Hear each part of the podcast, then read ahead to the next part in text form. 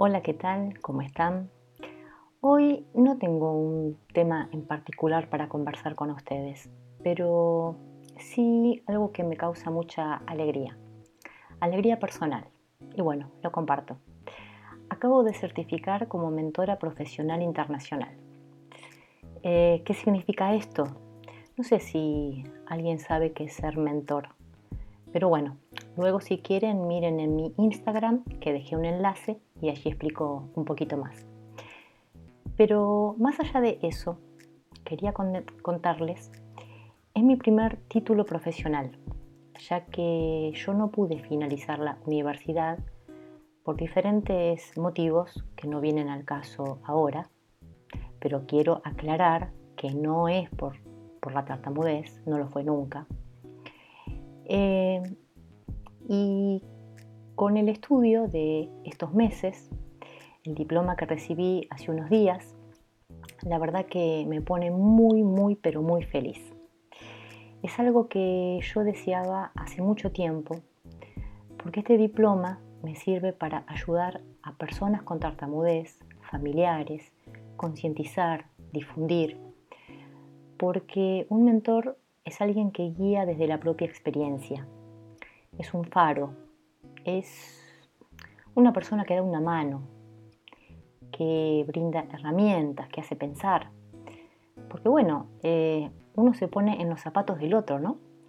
Y así hay una especie de conexión para poder guiarlo en lograr las metas personales que tenga.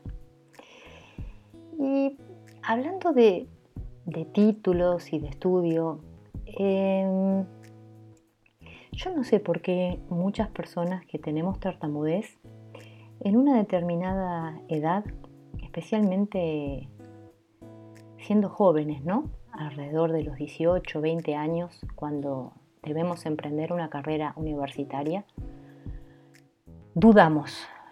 Dudamos en si nos conviene, si podemos, si lo lograremos. Eh, yo sé de muchas personas que desistieron porque en la secundaria han tenido muchas burlas. También sé de personas que decidieron cambiar carrera por elegir una donde no tenían que hablar en el futuro y no eligieron la que deseaban. Me sigo preguntando, ¿Por qué sigue pasando eso? Porque hoy día no es como cuando yo era joven. Hoy ya tengo 54, pero cuando yo tenía los 20 y decidí realizar una carrera universitaria y comencé, obviamente, que luego tuve que dejar, eh, en ese entonces sí quizás yo podía haber pensado en cambiar carrera, no ir, porque no había ni siquiera fonoaudiólogos ni logopedas especializados en tartamudez. No sabíamos de dónde venía la tartamudez, entonces quizás nos daba vergüenza el poder exponernos, el dar un examen oral.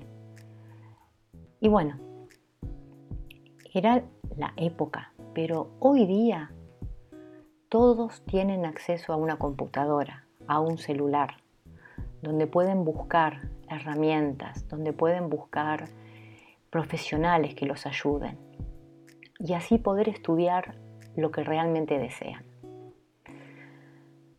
Bueno, yo este título realmente para mí es un orgullo personal, eh, porque como dije, es el primero pero además de eso, es algo que yo realicé, es algo que yo estudié, porque me gustaba. En eso quiero hacer hincapié. Me gustaba, me gusta. Lo digo en presente, me gusta. ¿Por qué dejar atrás un sueño por la tartamudez? No, no se dejan los sueños atrás. Nunca, jamás siempre hay que ir para adelante. Así que bueno, nada, estoy más que feliz por esto y no quería dejar de compartirlo con todos ustedes, que sé que cada tanto escuchan mis podcasts. Así que bueno, los espero en el próximo. Chao, chao.